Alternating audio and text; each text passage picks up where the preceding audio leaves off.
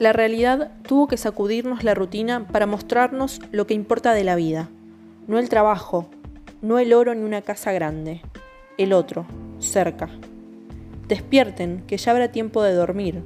Aprovecha el día, decían. El día es la vida, la vida es el otro.